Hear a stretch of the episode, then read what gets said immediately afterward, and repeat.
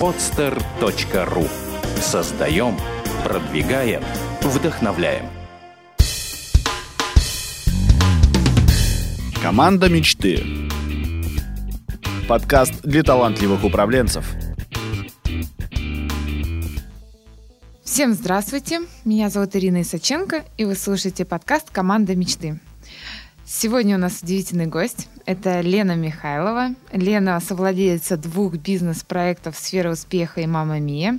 Также общественный деятель, деятель и почетный член молодежной палаты GCI Санкт-Петербург. Привет, Лена.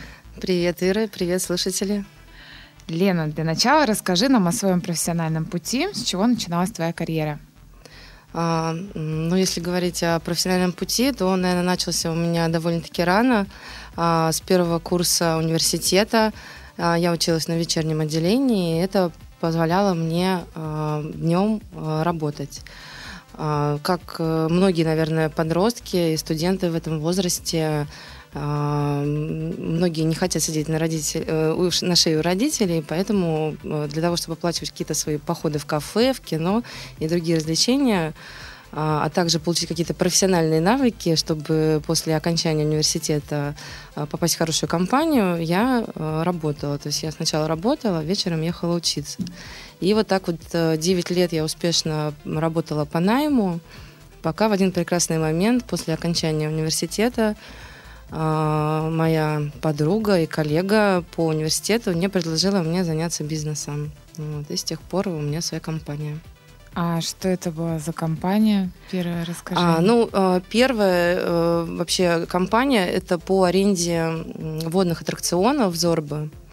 А, мы э, сдавали большие такие воздушные шары, они сейчас распространены на основных городских и загородных озерах, и куда человек забирается, и как белка в колесе там крутится, развлекается. А, ну, вот этот проект, как бы, он был первым. А, но, наверное, наиболее успешная это сфера успеха, которая стартовала в 2010 году. А расскажи, пожалуйста, поподробнее вот о сфере успеха. Как вообще пришла идея создать этот проект? С чего он начинался? Ну, на самом деле все сложилось очень как-то так удачно, как э, кусочки пазла. А, мы в тот момент вот э, с моей коллегой, с Мариной Бахенской, э, занимались пытались продвинуть э, один бизнес-проект. Э, это бизнес для молодежи. Мы сами написали программу, сами ее читали и ходили по школам, по э, другим образовательным учреждениям. Мы предлагали этот проект. Это все та же, та же подруга? Да, да, uh-huh. да. А, вот. И мы так вот работали в образовательной сфере где-то около года, и в июле 2010 вышел один закон очень интересный, который обязует всех э, строителей э, повышать свою квалификацию раз в пять лет. То есть э, и раньше это нужно было делать, но сейчас появились санкции, и если сотрудники не имеют повышения квалификации, то строительные организации не имеют лицензии, то есть так называемые. Раньше это была лицензия, теперь это допуск к строительным работам. И когда мы узнали, что такой закон будет принят, то, следовательно, появится большой спрос а, на рынке образовательных услуг именно на дополнительное повышение, на дополнительное образование в виде повышения квалификации строителей. Вот. И мы быстренько за а, три месяца получили лицензию, нашли офис, нашли преподавателей, нашли партнеров, которые нам помогали э, с первыми клиентами. Вот тем самым как-то вот так это все аккуратненько сложилось, и мы стартовали в 2010 году. Угу. А ты сказала, что вы нашли преподавателей, то есть это, я так понимаю, были ваши первые сотрудники? А, на самом деле первые штатные сотрудники это были мы с Мариной, и плюс у нас была девочка, секретарь на неполный рабочий день, на 4 часа, которая занималась непосредственно документацией, подготовкой к лицензированию и так далее. А преподаватели, они у нас все э, и тогда, и сейчас на договорах подряда, а, потому что, как правило, а, они не требуются постоянно в офисе. Mm-hmm. И э, занятия происходят не так часто. У нас создана система дистанционного обучения. А как правило, все строители занятые люди, угу. и не хочется отпускать э, своих сотрудников, поэтому редко, когда необходимо присутствие самого преподавателя в классе. Вот, поэтому мы заключаем договора на чтение определенных курсов, либо на написание mm-hmm. каких-то программ. А, и колеблется у нас, конечно, тоже количество преподавателей время от времени ввиду там, а, спроса на определенные программы. Угу. А где вы ищете вот этих преподавателей? А, ну, на самом деле, очень сложно найти квалифицированных преподавателей, к тому же, которые э, владеют последними какими-то знаниями в области строительства, строительных материалов, технологий и так далее. А, и мы хедхантим, так сказать. То есть мы uh-huh. напрямую, конечно, звонить в какой-то вуз или учебный комбинат, но э, это неинтересно, потому что отдачи никакой не будет. Я сама лично помню, от одного учебного комбината а, шла пешком, как вот э, до метро идет путь, и обратно, и на столбах развешивала объявление, mm-hmm. что требуется такой-то преподаватель. Сразу же писала почасовую оплату какую, чтобы они понимали, да, сто... вообще интересно им или нет. Вот, ну, таким образом. Ну, и, конечно же, использовали сайты все различные, которые всем известны. Это Job, Superjob, Headhunter вакансия и так далее. А что больше дал эффект, вот отклик? Это вот офлайн такой да. таблички или? Да, да, да. Это больше, потому что, как правило, преподаватели вот этих дисциплин, они уже такого возраста за 40, угу. 50, и они не такие активные пользователи интернета. Угу. Вот, поэтому вот такой по старинке способ на, был наиболее оптимальный, а потом уже сарафанное радио. То есть если выцепить одного преподавателя с кафедры, то уже она посоветует кого-то другого там, угу. по смежным дисциплинам, и уже более или менее так можно набрать пул преподавателей по определенной специальности. А, Лена, вам допустим, приходит отклик от нескольких соискателей да, на вакансию, там, на определенную дисциплину. Вы как-то проводите отбор, там, на какие-то определенные критерии обращаете внимание, или как у вас этот процесс проходит? Что касается преподавателей, то преподаватели всегда в цене. Э, мы всех берем, потому что, как правило, многие компании, э, мы постараемся быть клиентоориентированными, и поэтому предлагаем им выбрать, когда учиться вечером, выходные, целый день, чуть-чуть, э, несколько раз в неделю. И не каждый преподаватель может тоже подстроиться. Поэтому если у нас будет несколько преподавателей на одну дисциплину, мы от этого только выигрываем, потому что мы всегда сможем удовлетворить потребности клиентов в том, чтобы им было удобно отпустить своих сотрудников. Если мы говорим про основные штатные единицы, а, это наши офисные сотрудники, менеджеры mm-hmm. по продажам, и так далее, то у нас есть, конечно, отбор. Мы, когда получаем отклик, с, я сначала изучаю э, резюме. Угу. Вот, если оно мне нравится, то тогда э, мы приглашаем в офис на собеседование. А нравится это ты на какие э, критерии обращаешь? А, я обращаю внимание, конечно, на опыт работы, а, чтобы это было. Если мы, например, берем продажи, то это обязательно должен быть опыт, раба... опыт продаж не просто каких-то товаров, а именно услуги, потому что продавать услугу намного сложнее. Ну, может быть, не сложнее, но это кардинально отличается от продажи продукта какого-то, который можно потрогать. Угу. Вот, поэтому я смотрю всегда на опыт на возраст, на образование. Вот. если это все нам подходит, то мы уже встречаемся лично и я составляю уже мнение из предметного разговора один на один. Угу. А, ты сказала, что у вас есть э, сотрудники по договору подряда, это преподаватели, и также еще штатные специалисты. Угу. А сколько сотрудников у вас работает в офисе и что это за должность? В офисе у нас 12 человек, это два угу. руководителя, а, два помощника руководителя, пять менеджеров э, по продажам, один методист – и два специалиста отдела аттестации. Угу. А как часто у вас открываются вакансии? А, ну, вакансии открываются по мере развития компании, по мере роста. Дело в том, что изначально у нас костяк был из менеджера по продажам, методиста, секретаря и руководителей.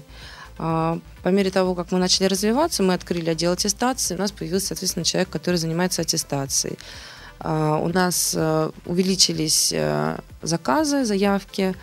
Соответственно, мы стали расширять отдел аттестации, чтобы разгрузить специалиста.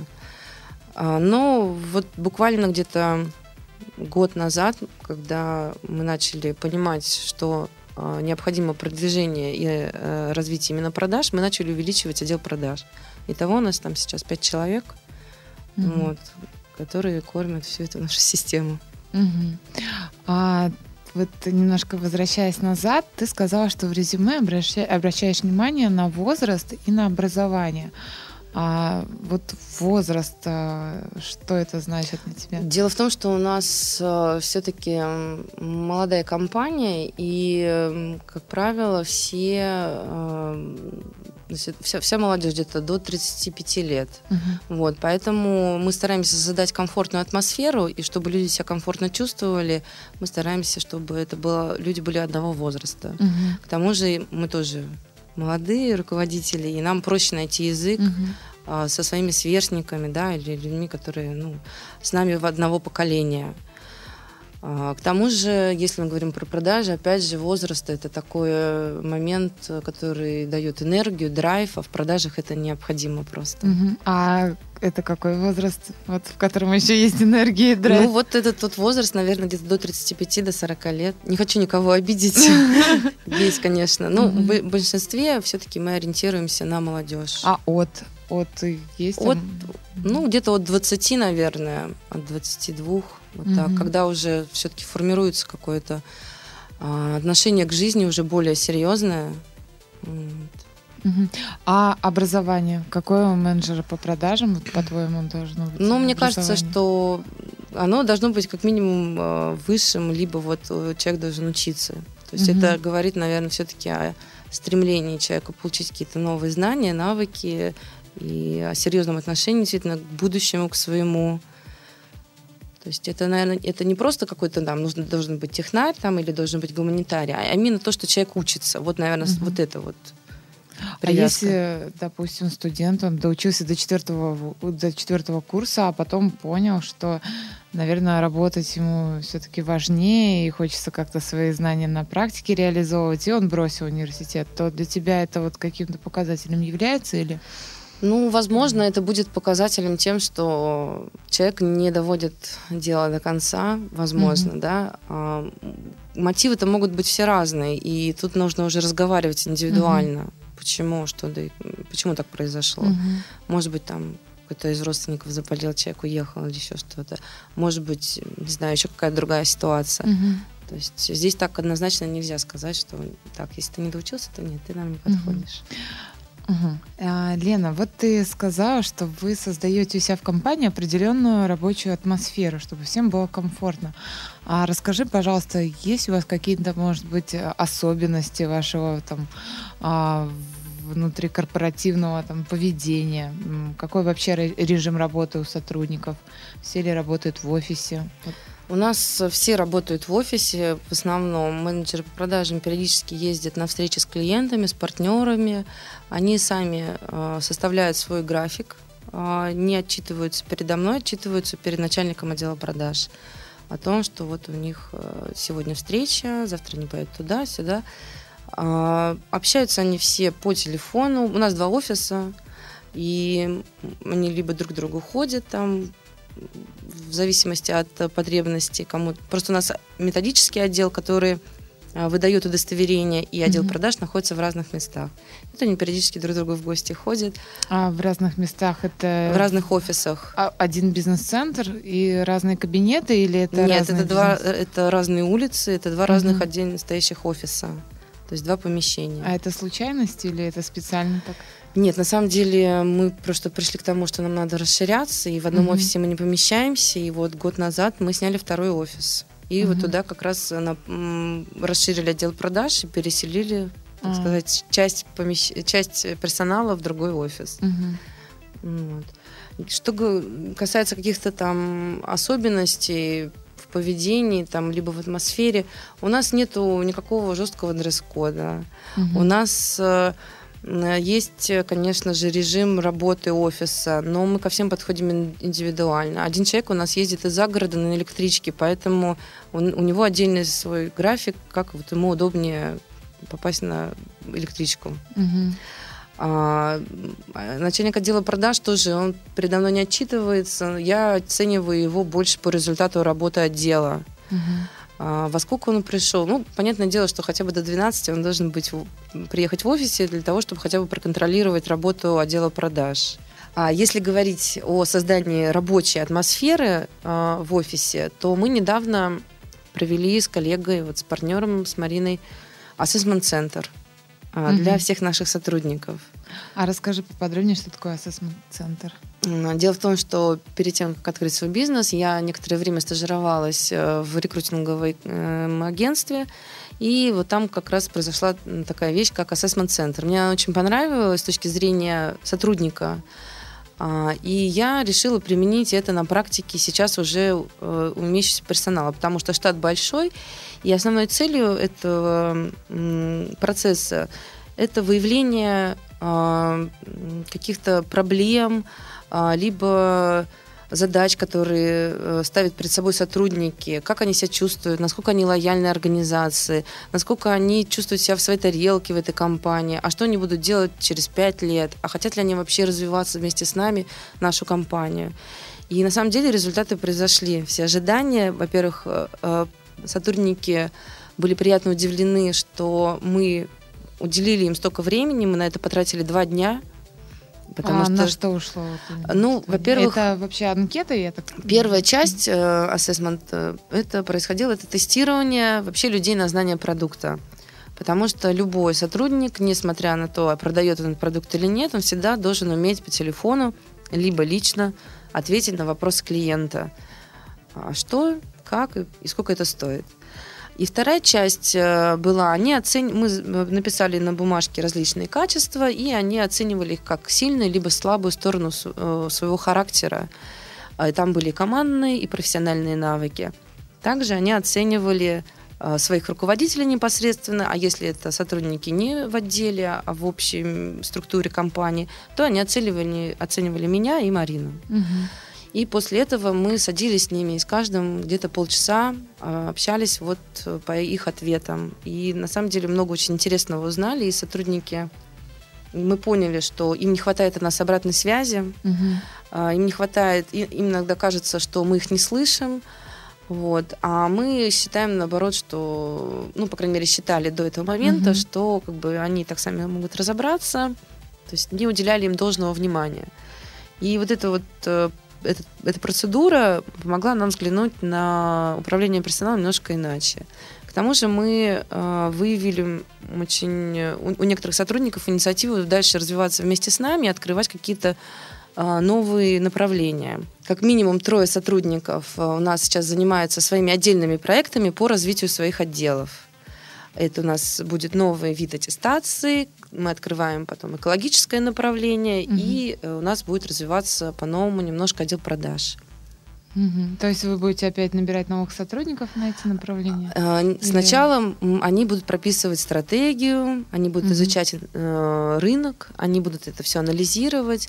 То есть э, мы не просто сейчас развиваем свою компанию, угу. а это, мы это делаем руками сотрудников, угу. если так можно выразиться. Причем, что мы пришли к этому вместе. То есть мы вместе сформулировали эти задачи. А, как правило, а, те задачи, которые сотрудник формулирует сам, он охотнее выполняет, нежели те ЦУ, которые были спущены сверху. А что такое ЦУ? Это ценные указания. Ценные указания, да, ну такое выражение идиоматическое. А, да, то есть это намного интереснее, когда ты пришел к этому сам. Угу. И ты сам сформулировал цель вот э, открыть экологическое направление, там с таким-то оборотом, то есть Оля, очень конкретно мы это все сформулировали. Люди воодушевились тем, что они не просто какую-то механическую работу делают, а сейчас начинают участвовать в развитии компании. То есть mm-hmm. не просто как винтик э, в какой-то машине, да, а именно они принимают решения, они выполняют сложные задачи. Иногда даже я вот сейчас забываю о том, что они должны сделать, они сами звонят, э, пишут отчеты, вот э, приглашают на встречи там с партнерами, договариваются сами, и тем самым компания, то есть э, компания будет развиваться за счет вот этого раскрытого потенциала сотрудников через assessment центр. То есть если э, кто-то еще не проводил э, такую вещь себя в компании, а, то я советую, потому что очень хорошие результаты и очень многие открытия можно сделать вообще. А эта методика, она где-то в открытом доступе лежит в интернете а, или как? Да, это можно люб... открыть интернет, любой поисковик, забить угу. просто assessment центр и там почитать, как это проводить. Можно заказать эту услугу какого-нибудь э, HR-агентства. Угу. Это сейчас очень распространено. И к вам приедут уже профессионалы, эксперты внешние, которые вам беспристрастно расскажут о том, как вот, э, о ваших сотрудниках, то, что вы хотели знать. Интересно очень узнать э, сотрудники, которые работают по договору подряда, да, преподаватели, каким образом с ними устанавливается заработная плата? То есть это их конкретные какие-то условия, либо вы им делаете предложение, они уже думают, там, принимать или не принимать, и как у них э, почасовая идет оплата. Вот расскажи а, подробнее. С преподавателем мы работаем сдельно, угу. а, платим за час. То есть временное сдельное, да, то есть у нас uh есть заказ на повышение квалификации, там, например, технологии контроля качества строительства. Мы звоним преподавателю по этой дисциплине, и, и, с которым уже договорились, и обговариваем а, стоимость часа. Как правило, когда мы а, на собеседовании общаемся, мы уже изначально говорим, для обычных преподавателей у нас одна цена, для кандидатов и докторов наук у нас другая цена. Угу. Вот. Но есть некоторые специалисты, которые себя очень ценят, и если нам их неким заменить, то нам приходится идти на их условия. И условия бывают иногда и в два, и в три раза дороже. Угу. Но тем не менее, мы не можем бросить наших клиентов вообще без обучения, поэтому приходится идти вот на какие-то уступки. Угу. А можешь э, сказать вот примерную дельту, какая сейчас заработная плата, вот ну час у преподавателя, ну вот, э, в строительной сфере, ну вот от и до? От 350 рублей за академический час. Угу. Академический час это 45 минут. Угу и до полутора тысяч. Ты говорила, что у вас есть дистанционное обучение, и это, я так понимаю, это вебинары или это э, записанные онлайн-курсы заранее? Как? А, нет, это не записанные курсы, мы к этому, наверное, скоро придем. Это а, площадка в интернете. А, мы даем доступ на портал а, клиенту с логином и паролем, они заходят под него, и там методист их уже зачисляет, угу. на курс, и они видят, э, там очень легкий интерфейс, они видят э, дисциплины, которые нужно изучить. Угу. После того, как они изучают необходимый материал, у них появляется доступ к тесту. Угу. Они этот тест сдают и получают удостоверение угу. повышения квалификации. Здесь э, минимальное э, участие преподавателя, они угу. уже как бы свое сделали дело. То есть угу. они написали программу, сделали презентации, сфор- сформировали тест. Угу. А, ну и вот. Угу. Понятно. А э, интересно узнать по поводу а, заработной платы менеджеров по продажам. Вот у вас в компании каким образом складывается зарплата? Это оклад, оклад? У нас оклад идет и процент. Угу. А какой процент? А, у нас по-разному. Например, э, начальник э, отдела продаж, он получает э, около 10%, плюс еще свой шефский процент со всего отдела. Угу. А если говорить про рядовых менеджеров по продаже, то это тоже 10%. А если это начинающий, мы начинаем с 5%. Угу. Это от э, сделок? От сделок, угу. да, непосредственно от заказов, от сделок. Угу. А вот если так вот, ну, среднюю там температуру по больнице взять, то какой процент составляет оклад от общей э, зарплаты? Ну, то есть, допустим, получается, что там сотрудник, ну, грубо говоря, а, получает там 50 тысяч в месяц, из которых 20% это стабильный оклад, и там все остальное это уже процентов 80. Mm, ну, это где-то половина пополам. Пополам, 50 По... на 50 да, стабильный да. оклад и проценты. Угу. А скажи, Лен, по-твоему, вообще что мотивирует сотрудников вот хорошо работать? Это вот зарплата, это вот такие проценты? Ну, безусловно, безусловно, я думаю, первым всегда фактором это идет зарплата, это денежное стимулирование. Для других сотрудников, кстати, не для менеджеров. У нас есть э, тоже система стимулирования. Это ежеквартальная премия по определенным критериям. Причем она делится на две части. Первая – это общая часть. А это те критерии, которые общие для всех. Пунктуальность, внешний вид, да, удовлетворенность клиентов, э, которые просто при обращении в офис. И если кто-то где-то э, снижает, э, так сказать, планку качества, то страдают все. Да, то есть снижается вот эта часть для всех. Ну, а вторая часть это индивидуально уже по должностным обязанностям каждого. Угу. То есть и раз в квартал получается такая еще как бонус угу. к зарплате. А очень интересно, вот ты сказала общая часть. А это есть какие-то где-то прописанные критерии, по которым? Да, мы специально оценивать? проработали эту сетку. Угу. Мы ее обсуждали на ежемесячных наших собраниях, совещаниях. Угу. Получали обратную связь, если там человек не согласен с этими критериями, либо как бы ему надо было разъяснить, что мы под этим понимаем. Вот, то есть это такой коллективный труд, можно сказать. Угу. И каждый... То есть эта система довольно-таки прозрачная, и будем надеяться, что она действительно будет стимулировать. Но помимо, конечно, денежной компенсации сотрудникам, мы стараемся их и мотивировать тоже. И вот мы мотивируем как раз через делегирование полномочий, вот о чем я говорила, о том, что почувствовать, даем возможность человеку почувствовать себя ответственным за развитие компании, угу. когда мы ему даем какие-то интересные проекты.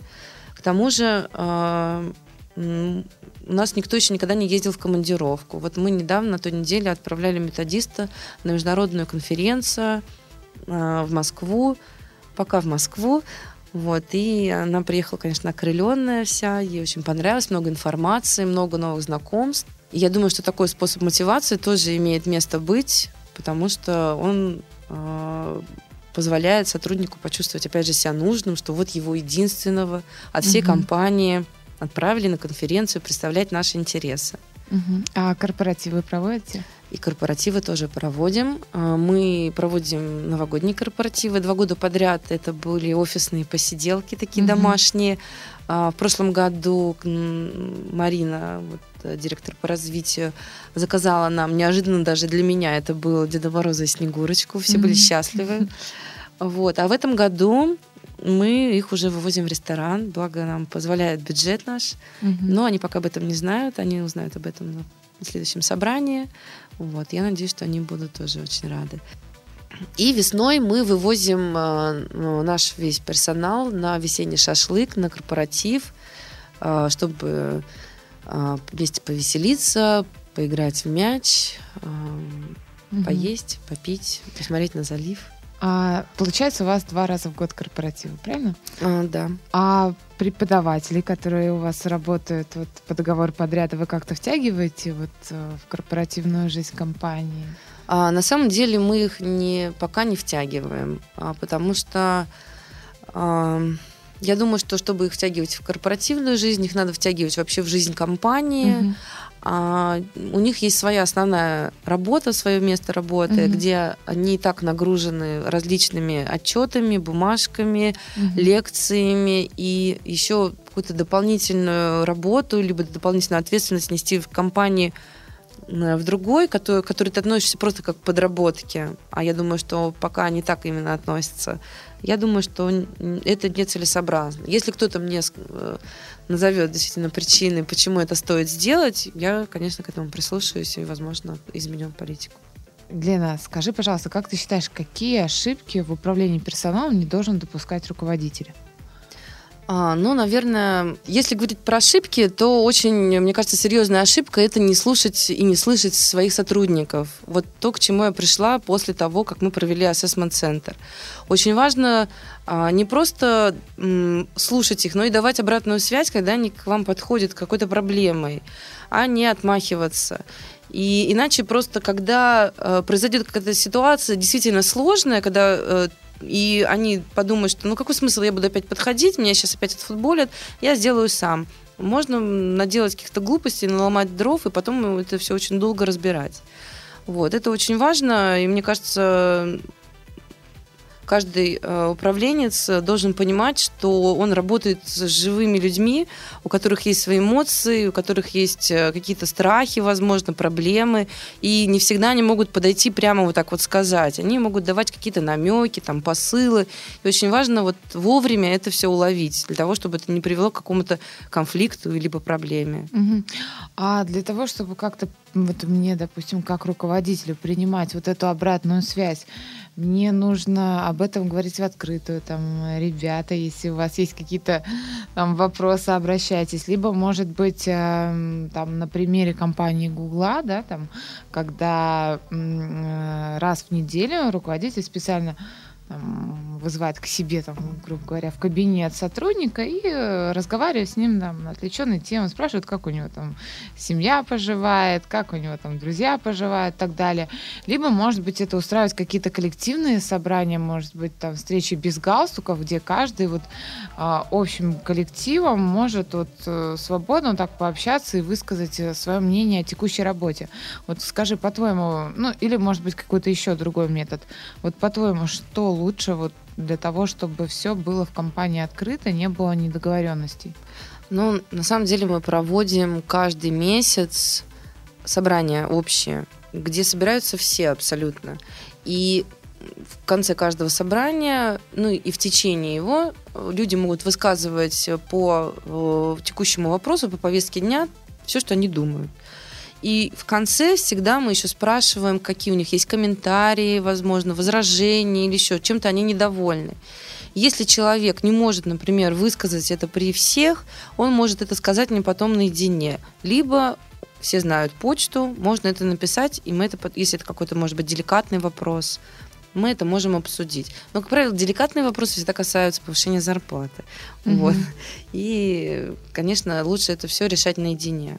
Угу. А смотри, если ситуация к тебе подходит сотрудник и просит повышения зарплаты, то ты как руководитель вообще как э, считаешь правильно на это реагировать? Идти на уступки, либо не идти на уступки, компромисс? Ну, не, я всегда спрашиваю обоснование, да, то есть э, человек работал, ну, пришел, например, там три месяца назад и вдруг резко требует повышения зарплаты. Uh-huh. А когда мы с ним собеседовались, у него были одни зарплатные ожидания. Проработав там полгода, он вдруг резко решил, что у него навыки улучшились, он стал суперпрофессионалом и просит больше зарплату. Либо там у него вдруг ипотека какая-то, либо он взял машину в кредит. А, и ему необходимо теперь увеличить э, долю в семейном бюджете. А, мы это обсуждаем, пытаемся прийти к какому-то общему знаменателю, а, либо увеличиваем оклад, либо увеличиваем процент, либо смотрим на его работу там, в ближайшие три месяца и принимаем какое-то решение. Может быть, премию выдать, может еще что-то. Просто таким образом, если постоянно повышать оклад или там зарплату, можно избаловать э, персонал, и они каждый будут считать э, нормальным раз в полгода прийти к нам, и сказать, что повысите-ка нам, пожалуйста, зарплату. Угу. А вообще в каких случаях ты считаешь нормальным вот повышать зарплату? Когда увеличиваются обязанности, увеличивается поток информации, увеличиваются клиенты, количество клиентов, я вижу, что человек действительно не справляется. Но иногда это может быть вызвано не просто вот этот аврал тем, что много клиентов, а тем, что человек не умеет грамотно распределять свое время. Вот у нас есть один сотрудник, который кичится всегда тем, что он остается на выходных, потому что или после работы очень много работы. Но мы так специально последили, посмотрели, очень много времени уходит на в рабочее время, не на работу. Поэтому как бы э, мы предлагаем ему пройти, например, тренинг э, по тайм-менеджменту, или сами рассказываем таблицу Эйзенхауэра, что важно, что не важно, срочно, mm-hmm. как расставлять приоритеты и так, и так далее. Ну, все индивидуально. Когда я действительно вижу, что зарплата ниже вот, рынка, чем на рынке труда, то тогда мы, мы задумываемся действительно, э, что нужно повысить. Если нет, то у нас есть система бонусов, у нас есть система стимулирования, не опаздывай на работу, у тебя не будет штрафов. То есть все в руках, в принципе, человека. Если он проявляет инициативу, а, если он какие-то рациональные предложения вносит, это всегда будет отмечено в ежеквартальной премии. Угу. А временная периодичность вот на перерасмотр заработной платы какая-то должна быть? Ну, вот, э, Я думаю, что безусловно должна быть, потому что у нас инфляция пересматривается. Ну, вот, по-твоему, какая? Я думаю, что полтора-два года полтора-два года нужно как минимум хотя бы задуматься на эту тему, потому что цены растут, и я тоже также получаю зарплату, и, и знаю, на что можно жить, на что нельзя. Uh-huh. Конечно, нужно пересматривать э, эту политику, но, может быть, не так часто. Лена, а скажи, пожалуйста, есть ли какие-то подводные камни при работе вот с сотрудниками по договору подряда, ну, вот, с преподавателями? На самом деле никаких сложностей нету. Наоборот, э, договор подряда намного удобнее, чем трудовой договор потому что договор подряда лежит в области гражданско-правового кодекса, mm-hmm. а трудовой в области трудового кодекса. Mm-hmm. И трудовой кодекс намного жестче относится к предпринимателям и вообще к э, нанимателям mm-hmm. э, сотрудников. А договоры подряда, они, как правило, все срочные. Угу. То есть он имеет срок, и он когда-то заканчивается. В договор подряда очень часто э, а подписывается на какую-то конкретную работу. Он угу. либо может быть срочный на срок, либо может быть на оказание какой-то одной услуги, угу, угу. написание программы, либо чтение лекций, либо разработка теста. Угу. И где-то, ну, там, в зависимости от э, услуги, мы там от двух месяцев его подписываем до года. Угу. И тем самым мы можем себя обезопасить, э, потому что договор закончится, и не, нам не надо будет выплачивать все бюджетные и бюджетные фонды, отчисления какие-то. И э, мы тем самым это краткосрочные такие отношения, которые, mm-hmm. на которых мы проверяем вообще, можем ли мы работать с этим преподавателем, либо нас что-то не устраивает, мы не можем договориться. А с трудовым договором намного сложнее. Здесь надо либо уже по собственному желанию человека просить уволиться, либо это по статье, но это довольно-таки сложная процедура, составление аттестационной комиссии и так далее. Угу. Угу. А, к сожалению, время нашего подкаста подходит к концу. У нас остались вопросы из нашей традиционной рубрики. Это два вопроса. И первый вопрос, э, Лена, приведи, пожалуйста, в пример э, какую-нибудь компанию с идеальной, на твой взгляд, системой управления, либо, может быть, э, пример руководителя, к которому ты там стремишься и хотелось бы вот подражать ему.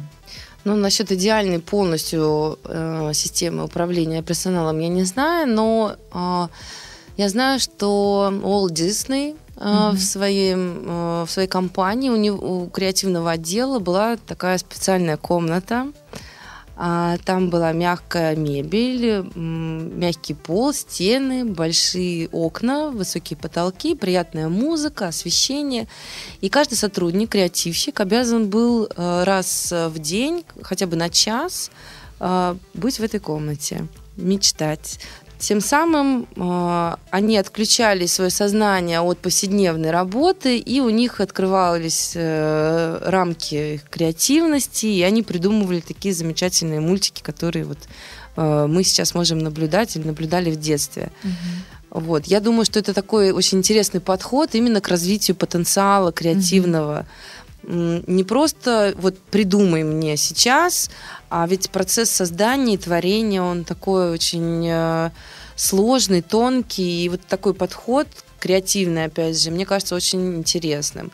А в нашей работе, к сожалению, очень мало чего можно самому придумать. У нас все очень стандартизировано, регламентировано. Mm-hmm. Но я думаю, что, возможно, какие-то там элементы можно взять вот из этой методики. Например, у нас в офисе в головном есть хорошая бескаркасная мебель, ковер, угу. где можно отдохнуть, расслабиться чуть-чуть. Угу.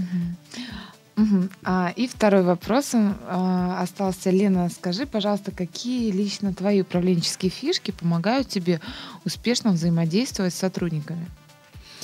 А, ну, так, как таковых фишек нету. Я просто стараюсь быть на одной волне с ними, со всеми, потому что мы все молодые. Где-то я вот легко могу переключиться с неформального формата общения, то есть с формального на неформальный, да, поддержать разговор, очень, то есть я интересуюсь жизнью личной, ну не то что личной, не рабочей жизнью сотрудников. Мы обсуждаем там путешествия, кто чем еще занимается, у кого какие планы. Я думаю, что вот такое общение на дружеской ноте, оно располагает а, к тому, чтобы было доверительное общение. И вообще, конечно, я стремлюсь быть харизматичным руководителем, mm-hmm. потому что когда руководитель харизматический, то а, его хочется всегда радовать, хочется а, действительно выполнять задачи на совесть, добросовестно, ответственно подходить, не хочется огорчать. Mm-hmm. Вот, и мне хочется выстроить как-то вот такой образ для того, чтобы сотрудники делали это не потому, что это нужно, а потому что им хочется.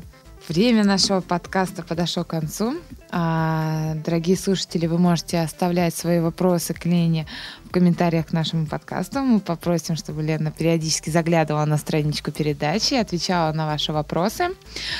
А, спасибо, что были с нами. До встречи в следующем выпуске. Пока-пока. Спасибо, Ира, за приглашение. Сделано на podster.ru Скачать другие выпуски подкаста вы можете на podster.ru